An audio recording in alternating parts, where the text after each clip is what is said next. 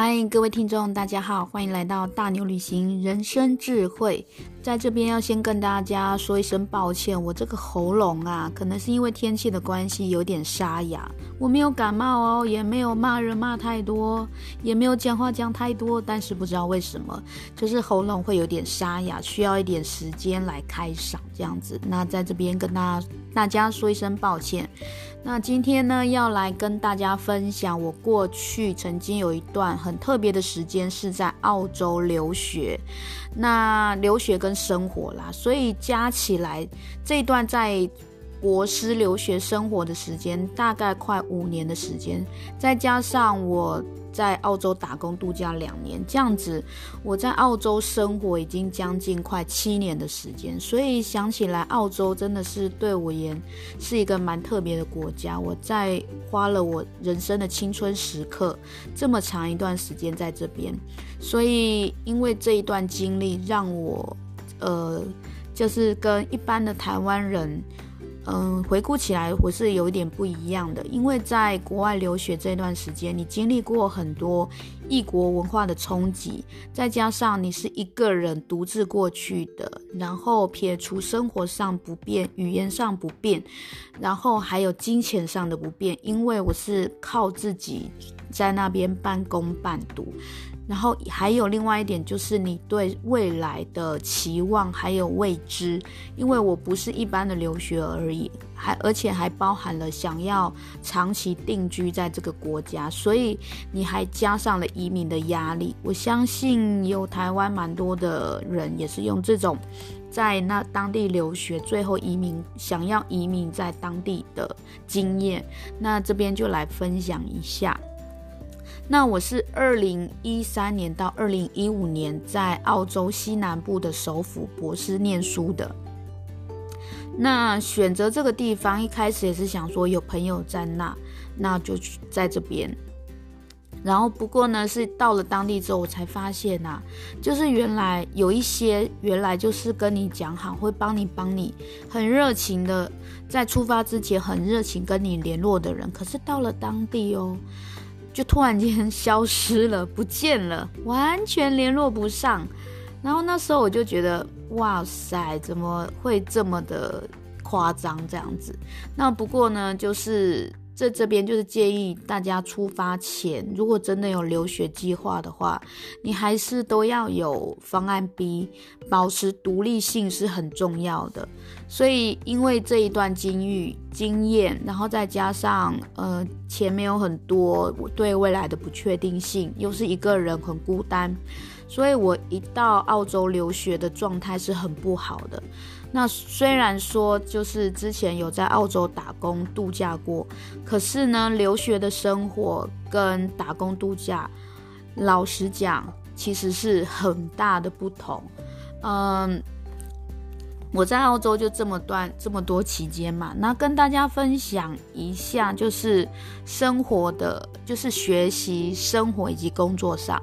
我先分享一下我学习。我在澳洲一开始呢是念语言学校。那其实出发前已经考过 IELTS 雅思，只是说我当初申请的是大学，只是以这个成绩而言，可能还不到，我只拿了五点五，所以呢就必须要去念语言学学校十个礼拜。那后来呢，中途我觉悟了。因为我了解，我根本不是学那一块料。你知道，我当初真的是为了想要定居在澳洲，真的有一点点发疯了。是因为我是想说，哎，学 IT 城市设计可能比较容易留在当地。殊不知，我根本就完全没有兴趣。其实也是心知肚明啊。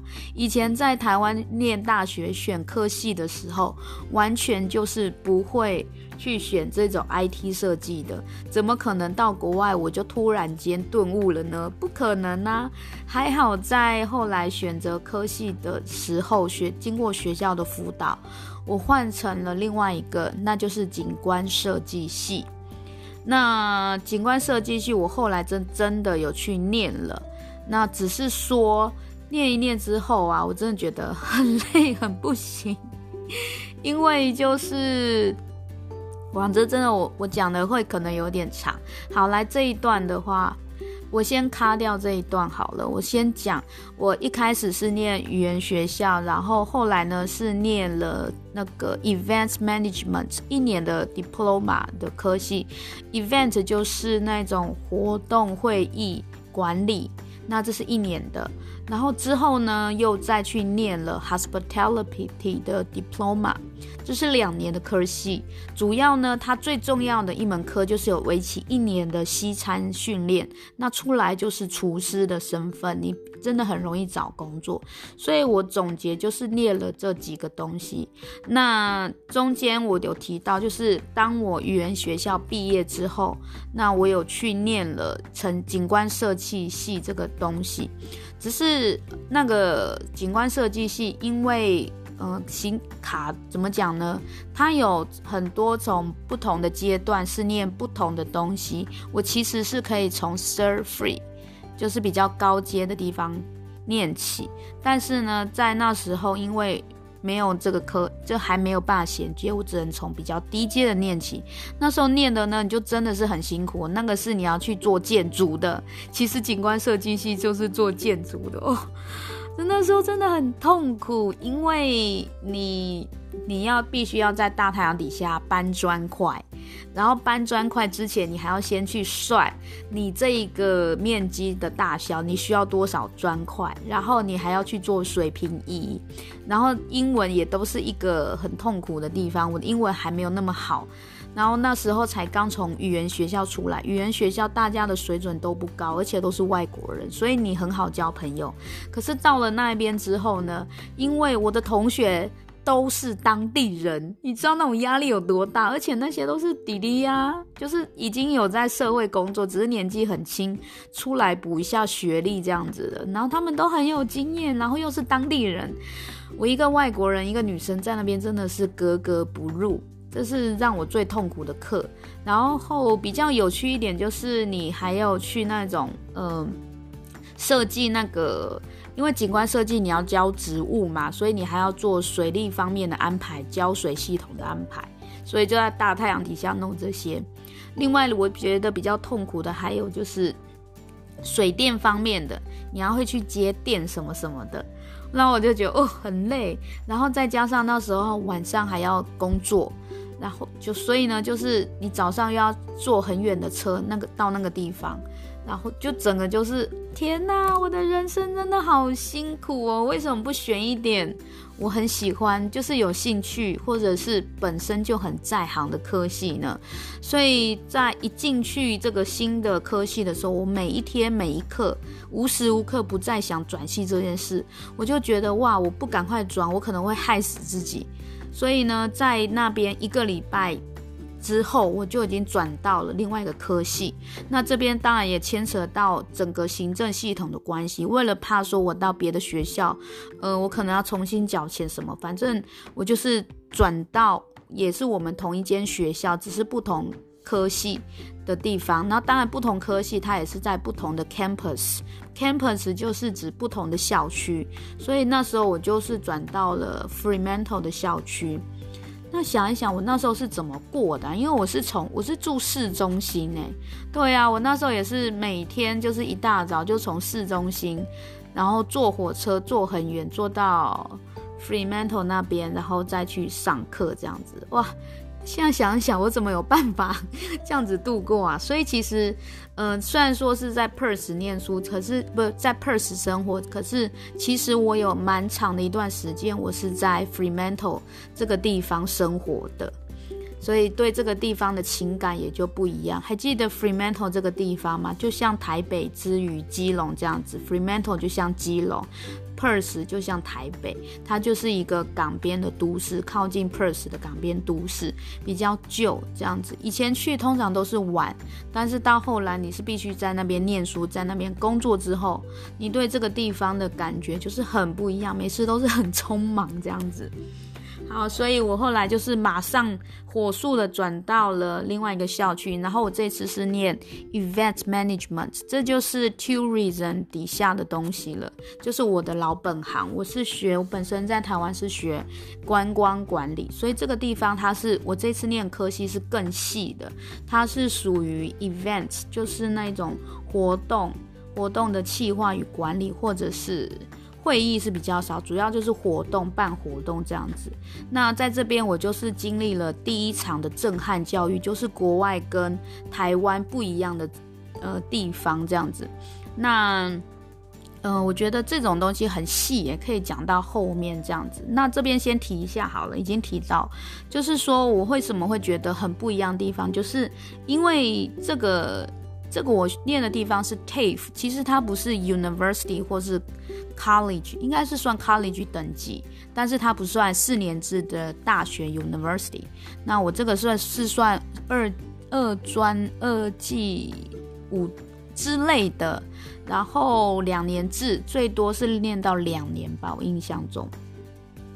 然后他这个就是很讲究实地，就是我们在毕业的时候，我们真的要做出一个活动。在那之前，我们要呃全班同学就是要分组，然后去就是去真正去执行。比如说呃招商组，那你就真的要去联络摊贩什么的来过来这边服务。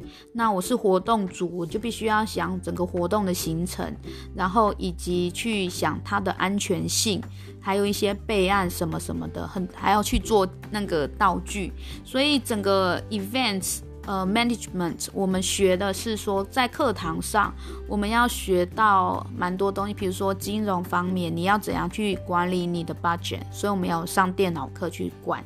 另外一个我觉得最重要的就是安全 safety，所以在影就是我觉得这也是澳洲人非常注重的。我们在做活动的时候，像电线那些啊，一定要用。呃，那个一个东西把它固定住，不可以绊倒路人。以前在台湾几乎是电线都乱七八糟摆，可是现在我也是有看到比较安全的一些。大型活动都真的会把电线那些都弄好，这是很重要的事。然后另外还会有一些，就是比如说你在制作道具或者是什么什么的，使用工具上，工职业安全、工作安全也是很重要的议题。反正我们是一年时间学这个。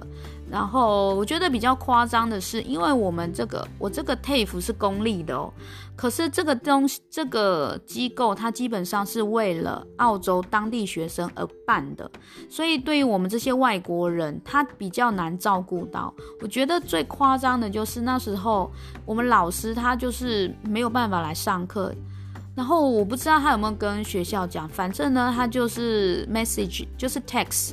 用手机传简讯给我们这些学生说，哦，几月几号他不能来上课，所以就直接停课。嗯，在台湾一直接受有制度的教学的我们，真的会很难想象，至少要找找老师代课吧，或者是在补课，没有。我们几堂课就莫名其妙消失了，所以我就觉得一直是丢钱在那边的。那这个系至少是我觉得还算比较好，因为是我比较熟悉的，在那边几乎有一半都是当地学生，然后剩下的外国学生那个程度都很好，有非洲来的啊，也有什么南美洲来的。那因为这样，我也认识一些比较好的朋友，有一些人脉。那毕业之后呢，其实这边也卡在签证，那我才知道说，哦，原来，呃，签证学生签证也分很多种，呃，如果是 University，它是另一种签证。我一开始是申请这个签证，可是呢，殊不知，其实是在那个时候念 TAFE 的时候就已经换过一次签证。换签证不是你想象中那么容易直接换哦，它是你要取消你原来的签证，重新办。另外一个签证没错，重新花钱办签证，这都是几万块台币在起跳的。所以那时候我就觉得，天哪，我怎么那么傻？我根本都不知道这些。所以呢，你要去留学的话，尽量我那时候找的那个游学代办，他是我是从澳洲的教育的网站这样子连连到台湾的，可是他们并他们就是公事公办嘛，我不太会讲。就是也不会帮你去设想未来怎么样怎么样，你你怎么样怎么样，什么东西适合你，反正就是你要什么，他们就帮你办什么。我个人觉得并没有很好，还是大家请大家多去收集一点资讯，甚至如果你可以去移民的呃移民处去在台湾的一些办移民的地方，你去询问好，会让你少走很多冤枉路。那时候我就是后来重新换了签证，换到了这个新的签证，才可以去念 TAFE 这样子。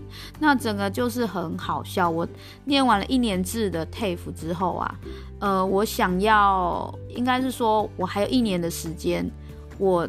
我才能，就是我签证还有一年的时间。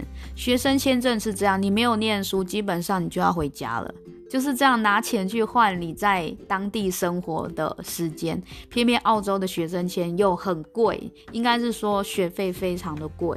然后念完之后还有一年，其实我也不知道我未来要干嘛，真的是很可怕。然后就想说，好吧，那我就去再继续念书，所以念了那个 hospitality，这是两年制，主要就是学西餐。那很好笑是，学完中这是两年的学校嘛，我学完之后，学了第一年学完之后，我的签证就用完了。那时候我就想啊，那没关系啊，我延签就好。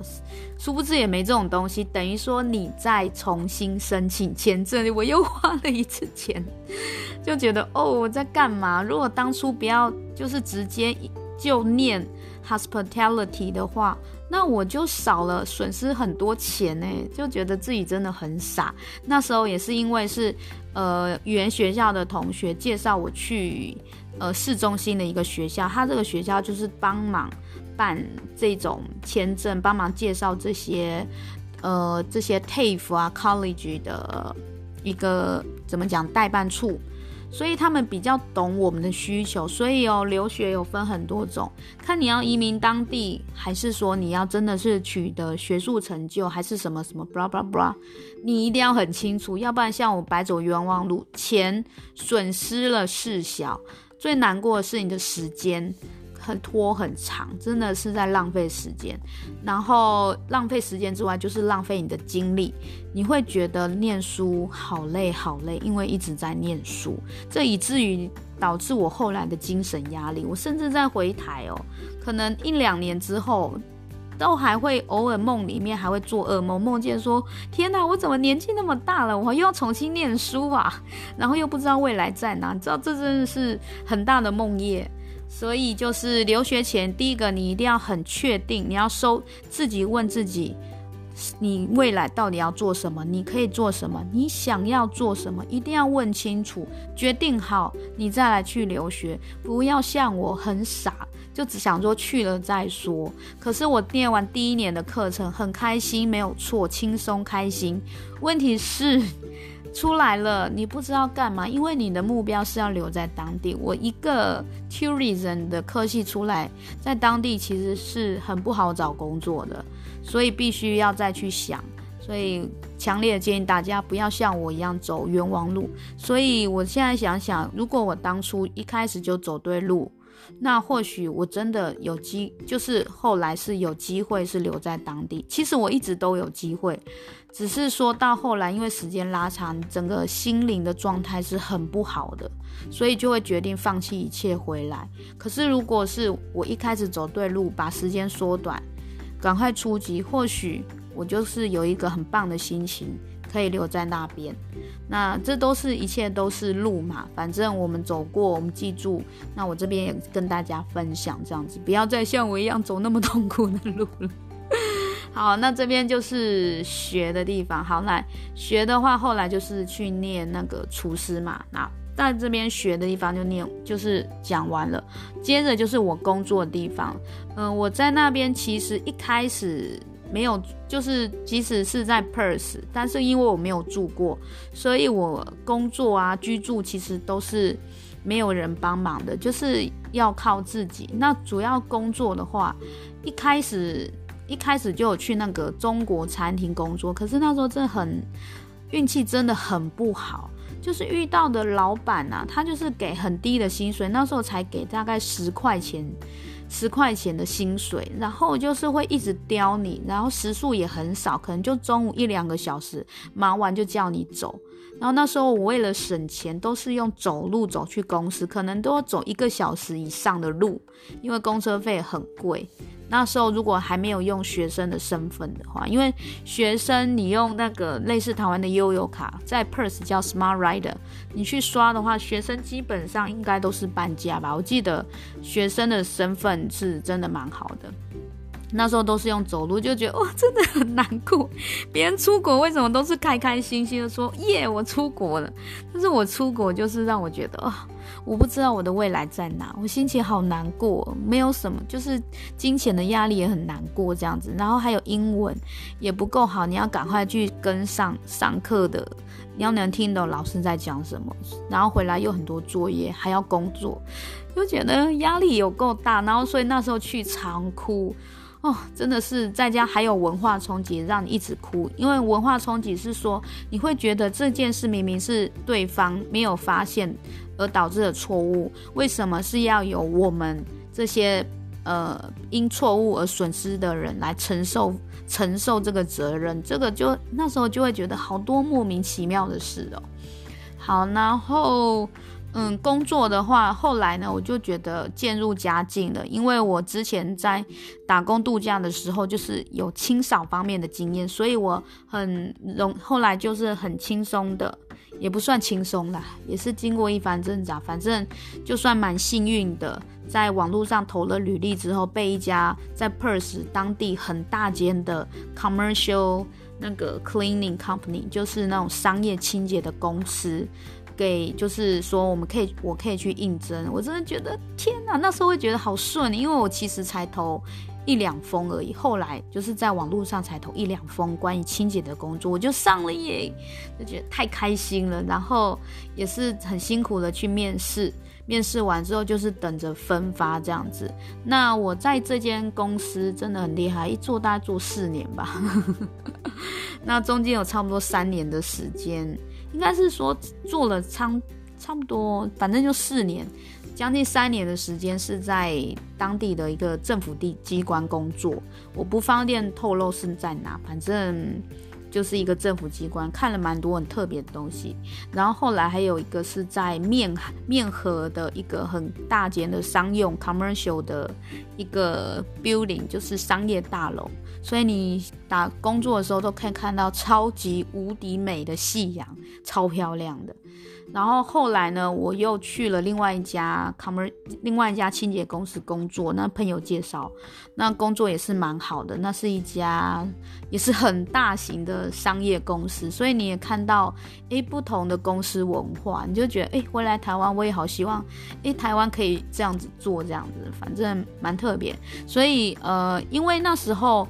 学业上很不如意，太多压力了，然后工生活也不是很压力，反而哦，一直在那边的工作是我心灵的寄托。那时候就觉得天哪，我什么时候那么爱工作？连我的 supervisor，我的领班都说哦，很特别，就是每次看我去上班都笑嘻嘻的。我就说对呀，因为我有我有好的领班，那也真的是因为他不会一直去一直去盯我们，他们很。那个领班很相信我们，就是他会觉得说你你把事情做好就好了，不会一直去挑啊，你这个没有，你这个没有，甚至是说，诶，有时候可能会有些 miss 掉的东西，可是他会他都觉得说可能是别人在我们清洁之后。去丢的垃圾，所以会让人家觉得好，好像是我们没有打扫好。可是就是会帮我们去顶这些这些麻烦，所以我也很感谢我那时候遇到一个这么好、这么挺我们的 supervisor。所以我其实上班是很快乐的，虽然累，但是很快乐。然后另外一点就是，他也是我金钱的来源，有了他，我才有办法生活，才有办法缴学费。所以我觉得在那边工作真的是一个我很大的依靠，在一个很变动的环境里，我有一个很稳定的工作，而且同事几乎都是同一，都是同样的员工，那而不像说我住宿啊，我的呃念书的学校啊，人是来来去去的，它会让你。生活心态是很浮动的，会让你对未来是充满怀疑性的。所以我觉得有时候会有一个稳定的东西在你身边，或是人，会对你而言是有一个很好的帮助的。嗯、讲完学校，讲完工作之后呢，那我就讲一下我的住宿。哇塞，在澳洲这将近五年的时间呢、啊，我算一算，我总共好像住了住了七个房子，有没有很夸张？就是常常搬家，因为我一个人，我没办法租一整个一整个单位，我只能跟别人分分房间。一开始是分房间哦，就是两个人一个房间，然后到后来可能就是分房子住。然后就是生活是一直变换的，很辛苦，所以算一算大概住了七个。那简单讲一下吧。第一个住我住三个月我就受不了，然后那时候是以前打工度假朋友介绍的，所以我一去博士就住在那边。那个是台湾人经营的 share house，就是。专门租房子来，然后再分给其他来的人。那其他人几乎都是打工度假，跟我这个去念书的完全不一样。所以我其实没有念书的地方。然后再加上打工度假的人都来来去去。那我那时候住一个房间哦，然后竟然是四个人呢。那时候真的都不知道。那我就先去住，就觉得哦，真的没有办法念书这样子。然后。呃，住为什么到后来是受不了？是因为我我们的我的床铺是上下铺，我上面的啊，就是会有一天我回家的时候，突然换了一个人在我上面住，然后我就想，为什么？就我会觉得，开始我会对打工度假的人有一些距离在，因为我会觉得有一些人真的是没有在尊重别人，就是他要走，他可能也不会跟房东讲。或者是他就也不会跟我们这些住在一起的的人讲，那就随随便便找了一个替代就好了。那再加上我觉得房东应该有一些问题，他也是只要有人付房租就好了，不会特别去管我们去适应力的问题，或者是这个人好不好。然后所以就是哦，我每次就是要重新去适应人，而且呃，因为要有人来看房子，换人之后就要。可能就还没找到人，就要有人来看房子。那有时候好几次都是我在休息的时候，门就突然间被打开来了，然后你就又被受到惊吓，就感觉非常的不好。然后再加上我都是很努力去维持那个环公用公共环境的卫生，可是呢，其他的年轻的背包客弟弟妹妹他们不一定懂这些东西，就是很自在的生活，所以我就觉得哦，有够累的。后来就是，呃，就是趁有空闲的时候就自己出去找。后来在市中心有找到一间，然后就进去住了。然后，哦，太多然后了，对不对？口急口急。那第二间，那我们换的环境就越来越好了。那我还觉得，哎，还蛮感恩的，就是一向斤斤计较的台湾台湾那种二房东，还愿意就是载我去。因为等于是把把这个生意交给别人嘛，他还顺便去看了一下，呃，我那个地方第二间。也没有好到哪去，但是好处就是房东没有跟你一起住，也不太会管你，但是他有安排了一个小帮手，就是住在那边，你有什么事你可以跟他讲，而且好处是这是一个台湾的留学生呢，那我们背景很相似，就觉得天哪，真是太幸运了。然后他也是去念书，然后诶，他不算是念书，他好像也是打工度假，只是他的工作是长期的在同一个地方工作。不会换来换去，所以诶，还蛮像那种留学生那种感觉的，那就是过得蛮好。后来他走了之后，我也去接了他的地方，他的职位就省了住宿钱，就是因为这一笔住宿省了住宿钱，省下来之后我就省到一台车，就因为这样我才买了车，还蛮好玩的。然后在那边住的时候，一开始是真的蛮开心，主要就是住的人。都很好的话，其实是蛮开心的。但是后来，如果缺点就是房东不太会去挑选人，所以以至于有些人来，他可能是半夜会开开 party 那一种，你就会觉得很不优。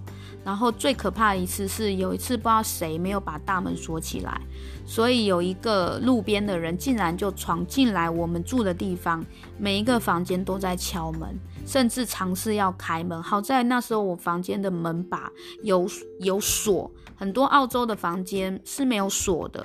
然后好在我那一个门是有锁，而且我有锁上的习惯，要不然一开门还得了，那个哇，那个安全性真的太糟了。所以我后来又决定要搬了。那我觉得说你在异地，呃，你有一个一直稳定的东西在那是很重要的。我除了工作之外，到后来我也蛮幸运的，遇到另外一个一到一个台湾来的背包客，这是一个妹妹，一个打工度假的妹妹，她那时候才刚大学毕业。因为他是法律系毕业的关系，我觉得影响到他的思考是很理性的，而且他是很豪爽的人，他是会自己去处理解决事情，不太会依赖别人的人。那他跟一般的背包客很不一样，所以我就觉得好幸福哦，会有一个这样子可以讲话的朋友，这样这样子一起生活。那只是一开始，中间我们有离开，他去找别的工作，然后到后来的时候，我们决定，我决定在搬家的时候，诶，就问他说，那要不要一起来？所以说，在第二间房间的时候，我们是有机会住在一起的。然后后来就是第二间住。不喜欢的时候，我们也有就决定说，好吧，那我们再继续在市中心找第三家。第三家是在公寓里面，我就觉得天呐，有机会去公寓住很特别，因为它有公社，有那种健身器材，也有那种呃那种。一楼的拉比你可以坐在沙发上，诶，怎样怎样，我觉得挺好。可是哦，这一间也是太妙了。然后一进去，那个房东感觉就是发疯了，有没有？就是一开始讲好的啊，他东西放我们这，他可能礼拜天来检查一下。到后来没有，他就是已经就是趁我上课的时候他就来，诶，没有说一个礼拜来一次，而且才刚搬进去几天，我们东西还很多的时候没办法整理，他就传简讯来，就是发疯，是说，诶，你怎么东西弄那么乱，什么什么。太恐怖了，所以在他念念念我们的时候，好像第五天吧，我跟室友就一致决定搬家，所以住不到一个礼拜。而且那一趟搬家，我们是一利用利用市区的免费巴士的车子，然后这样子用行李箱一夜这样子慢慢搬行李搬过去的，我就觉得 真的很特别。然后后来好搬。决定不住之后，又赶快要去找房子。这次又找到更聪明。我们是住住市区外，但是就是在市区外一站。那一站的话，其实就是也算很市区，只是说它的环境更好了。我们那时候第三间住到的时候，这个是一个澳洲房东，他也是专门经营这个 share house 的，只是他会挑房客。所以我觉得，当你要去找到好的地方的时候，你要最好是房东如果对你要求的比较严格，不就是可能也是相对的，他也会要求其他人，所以你会住的比较好。所以这一次的话，那。呃，因为大家基本上都是学生，他要求的基本上都是学生或是拿工作签的人，所以诶，大家就是整个环境人，我就不用一直去适应不同的人，就很棒。在这个地方，我其实住蛮久的，再加上呃房它是两层楼，房东住一楼，然后我们是住二楼，所以就是交通也很方便，就是搭公车一下车就到了，不像以前可能还要走一段路这样子。就觉得哇、哦，越搬越好，很开心。再加上又跟自己很合得来的朋友，所以那一段日子是算是在辛苦的念书生活中，可是也有一点娱乐。然后再加上其他的室友也很特别，这些像拿工作签的就有印度人哦，我竟然后来变得跟印度人走还蛮近的。然后也有意大利人，后来我的室友就变意大利人了，因为那个背包客妹妹就去别的地方工作，诶，就变意大利的室友学生，诶，就整个是很不一样的风情。那后来呢，在这时候呢，我就买了车，买了车之后，你的日子就更宽广了，主要是用来上课，那时候是上课，对，然后又要工作，诶，还蛮方便的。那住一住之后就觉得是为了什么？可能就觉得腻了吧。然后再加上也蛮贵的，因为同样的钱，我在那边只能跟别人分房间。那后来有车之后，你可以找到同样的钱是自己住一间房间的，就觉得哦，好棒哦。所以后来就是跟房东就是说我可能要搬了，也是住了那一个，也是住蛮久，可能一一两年吧，不是很确定，就是。住的还蛮开心的。那房东就说是我太亏，我直接就说对呀、要不然其实还蛮好，一个跟一个澳洲房东，你可以了解他们就是 练听力呀、聊天什么什么的。那后来已经第几间了？一二三四了嘛。第四间没有，一二三四，第五间了，好了，第五间，第五间又更好，那个点呢，离市区又更远了，但是附近就是超市，就很大的一个 shopping mall，再加上我又有车，所以还蛮方便的。只是一开始这个房东他是一个，也是一个移民的人，然后就是靠透过技术去移民，所以他有点孤单吧，所以有人陪他，他很开心。只是后来我会觉得。嗯，住下去就不知道怎么讲，情况就变了。他就是有一天就跟我说，呃，可不可以请你什么时候离，就是搬走这样。虽然我觉得很奇怪，但是我觉得也好，因为住在这地方，我就觉得很局促，没有很喜欢这种感觉，这种气氛。所以后来我又赶快去找找房子。后来呢，就找到了一个印度人住的房子，就是在附近，印度人租的哦。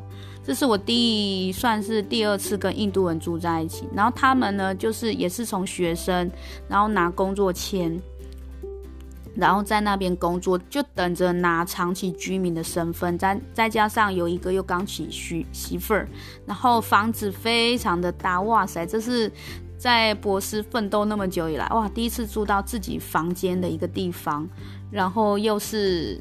房东都很好，就是很客气，所以因为这样，我才对印度人有不一样的想法，就是他们不太像台湾人或是东方人，他们会很去计较金钱什么什么，或者是反正他们一切就是以帮我为主，然后他们也没有要赚钱，他们只是想要有人分这个房租而已，然后也没有算我比较贵。那我就觉得哦，真的很好。再加上那个房子后面有一个超级大的花园，还有一个超级大的桑葚树，你就觉得其实住在那边哦，你不会觉得像之前我上一栋，它就是完全没有那种天然的花园，你就觉得全部都是住在人工的地方，是很不舒服的。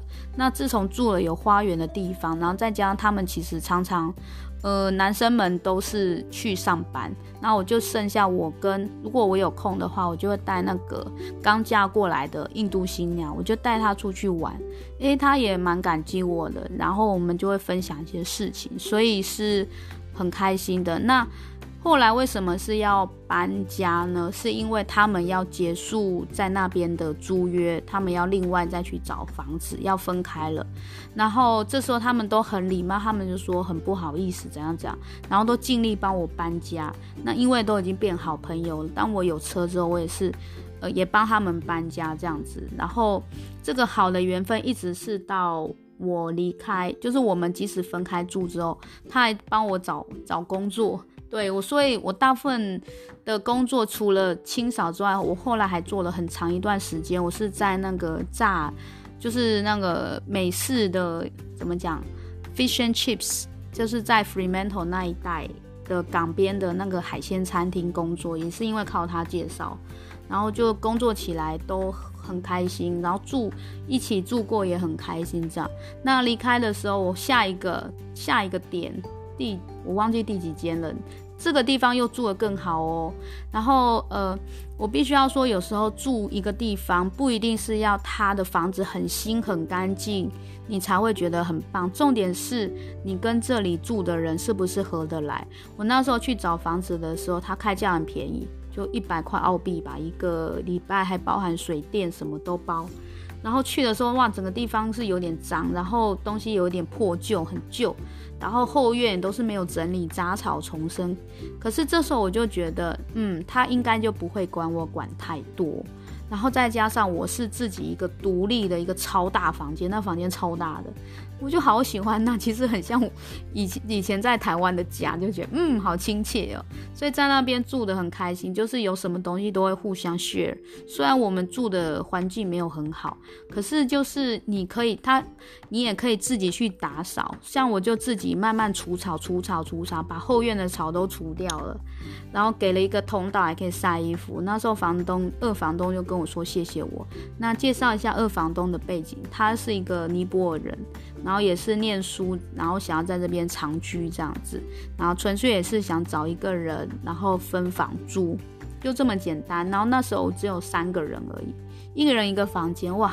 而且他把最大的房间给我，我就觉得哦，超棒的。然后跟他相处就觉得，哎，好像家人一样，我们不用去特别 care 什么，或是厨房一下子没有没有整理啊，或什么会被捏，不会啊，就是很自在。你想要去整理，你就自己去整理。然后前院也很大，然后也有一个停车场，然后离应该说前院也可以停车，所以对于我停车不会有太大麻烦。然后再加上它就是已经很精华区，它离市区真的不远。然后也离 shopping mall 很近，所以我在那边住还住得蛮开心的。之后会离开的话，是可能好像住腻了吧，我不是很确定呢。还是说中途要回台湾一阵子？你看我多节省，想要省房租钱，然后顺便去找，就换新环境，然后就跟他 say goodbye 了啊。应该是说那时候房子住到最后，我那房东人太好，他就是把他的尼泊尔朋友也接来住，然后让他们住客厅，住免钱的。然后我就觉得已经影响到我生活啦，那我也没办法说什么，就说好吧，那我我就是在搬家。然后后来再回来的时候，因因为我房子已经退掉嘛，我还没找到房子，然后就有一个晚上我是睡在汽车上。你看有汽车真的很好哦，对啊，但是还蛮幸运，很快就是隔天早上找到就可以马上去住了，就很快一直找一直找，然后就找到一间，哇塞，那个是我在澳洲真的是苦尽甘来了，真的就是一样的钱，也是一个。一百块吧，我记得也是一百块，然后包含什么水电瓦斯什么都包。重点是他是住在河边，那就是有钱人住的那一带，河的南岸，博斯河的，就是另外一边，一边是市区，然后过河之后，另外一边就是很不错的住宅区。那房子又更大了，后面竟然有一个篮球场，你看大到会有自己篮球场，然后它的前院大概可以停六台车，你看有多大？然后那也是房东就很有钱，他开餐厅呢。他是一个哈越南移民，然后就开餐厅，自己有很多房子。然后这栋房子纯粹就是请人帮他雇而已，所以他也没有说开很高的价格，他也没住在这。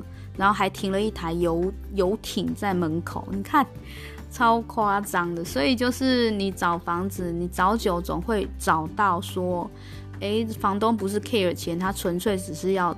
请人帮他雇房子，这时候你就很有机会住到很不错的房子，然后品质好，然后又便宜的房子，所以在那边就是很开心，而且房东也是觉得，哎，第一次有台湾人来住，哎，就会聊天啊，问一问什么的，挺好的。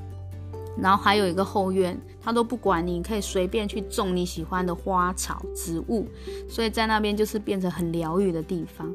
然后就骑车骑不久，就会有遇到很漂亮的河，Swan River 这样子，整个就是好棒的澳洲生活。